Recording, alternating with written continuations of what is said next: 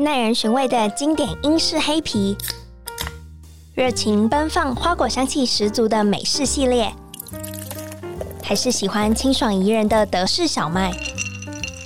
或是钟爱厚实浓烈的比利时啤酒？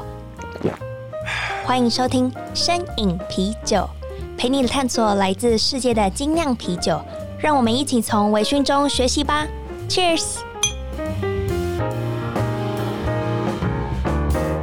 各位大家好，欢迎收听深饮啤酒，我是节目主持人 Claire。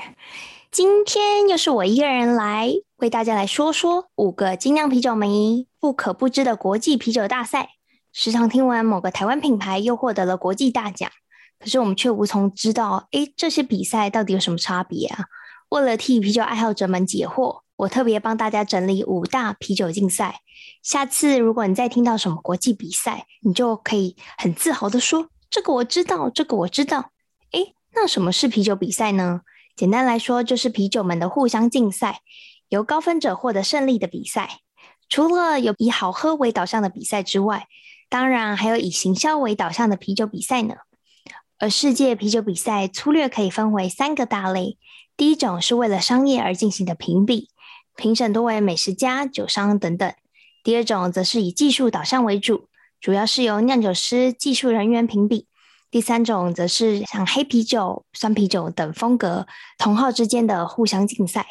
而第一个竞赛是日本 IBC 国际啤酒大赛 （International Beer Cup），它自一九九六年开始，由日本精酿啤酒协会主办，借由拟定竞赛制度来鉴定啤酒品质与巩固啤酒的多样性，也是日本年度最大的啤酒赛事。专业评审透过盲测，依据啤酒的外观、风格，还有平衡性等元素来做评选。最早评审的酒款以日本在地的啤酒为主，近年来才开放来自世界各地的酒厂参与竞赛。到了二零一六年，全球有二十五个国家，共达九十位评审共享盛举，并有超过一千件作品参与评选。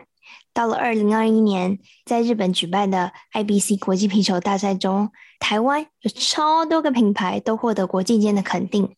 像是和余麦酒、有鬼啤酒、台虎精酿、伯克莱啤酒、蔡氏酿酒、啤酒头、台风造酒、金色三麦等。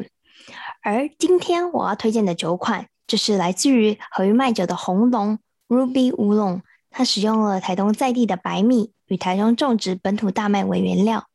它也是和余麦酒的第一款酸啤酒，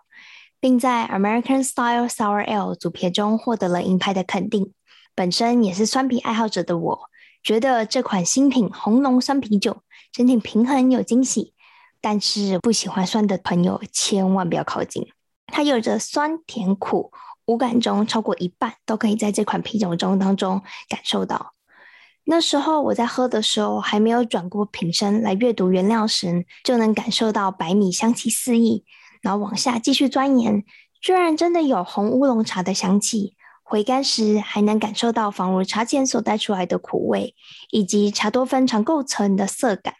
相当特别的味觉体验。推荐大家可以试试看。当然，IBC 还有哪些酒厂有获得殊荣呢？像是南投的。蔡氏酿酒则是以 Low B 乌梅啤酒、蔡氏修道院风格艾尔分别在烟熏啤酒组，还有比利时特殊艾尔组获得铜牌的肯定。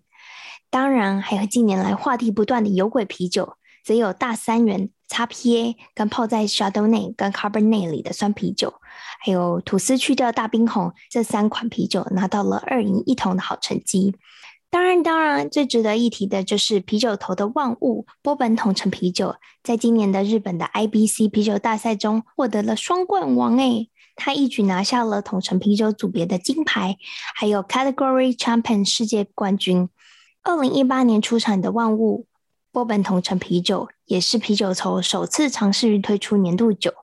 然后也可以从这个比赛看得出来，他们酿酒的功力稳扎稳打，也获得了相当多肯定。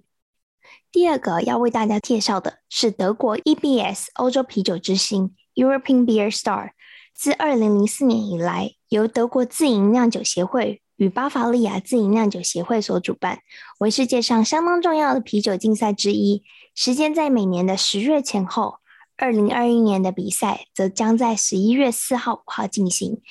而每款参赛费用高达两百四十欧元，将近八千块台币耶！哇，这个参赛费不便宜。其评比准则以欧洲常见的类型为主，在二零二零年总计有高达七十种啤酒类型，并由七十四名欧洲的酿酒师、啤酒侍酒师、啤酒专家等组成评审，从外观、泡沫、香气、味道、啤酒风味。典型特征来作为评选标准，因为参赛的啤酒厂没有特殊限制，所以吸引来自超过四十多个国家、两千多款作品共享盛举。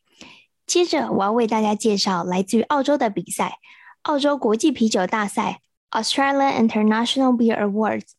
在每年五月进行，于一九八七年由巴拉瑞特大学食品科学讲师 Neville Gould 与酿酒学会秘书长。John Harvard 所创立，在第一年的全国啤酒与酿酒博览会上，仅由三名评审评选三十五个参赛作品。到了一九九三年，巴拉瑞特大学与维多利亚皇家农业社会 （RASB） 合作举办首届的澳洲国际啤酒大赛。如今，AIBA 已成为世界上最大的年度啤酒竞赛之一，吸引来自全球三十六个国家、超过四百多个啤酒厂和多达两千多个参赛作品，有超过八十位专业的酿酒师以及酒类专家，为二十四种啤酒风格类别，针对外观、香气、色泽、风味等进行盲测评选。不仅如此，AIBA 每年都会邀请来自世界各地具有高度专业的评审团队，不断提升评审制度，以求整个赛事以及奖项的完整性。而今年，如果你要参加这个比赛，你的参赛费用为两百七十五澳元，折合台币约为五千六百元。而今年二零二一年澳洲国际啤酒大赛的比赛中，共有两千五百八十七个作品参赛，分为二十三个组别，总共颁发了一千零二十七个奖项。而台湾品牌有鬼啤酒、掌门精酿、台风造酒也代表台湾精酿啤酒参赛。获得了一奖杯、四金、三银、八铜的好成绩，而拿下最多金牌的有鬼啤酒，今年抱回了三金二银一铜的佳绩。他们选用了嘉义白水湖鹅阿壳和鹅阿肉来酿造的鹅阿黑，于 Imperial Style 类别夺下金牌。它不仅结合台湾农渔场来酿造的概念，不仅能做出好啤酒，又能推广台湾特色，而以百分之百得奖率夺下一银三铜的台风造酒，为台南第一家精酿啤酒厂，以一年只专注于一款新品啤酒为理念，在今年也以金飞桂花蜂蜜啤酒获得了 Best Flavor Specialty Beer 的银牌，带有轻盈果酸和花香、芒果、凤梨的香气，也受到了许多啤酒爱好者的喜欢。接着我要为各位介绍的是世界啤酒大赛 World Beer Cup。关于世界啤酒大赛 （WBC），最早主要是鼓励各国酒厂酿造出不同风格的啤酒。到了一九九六年开始，每隔一年的四月举办。二零二零年受到了疫情，所以比赛取消了。不过下一届将会办在明年二零二二年的五月五号进行。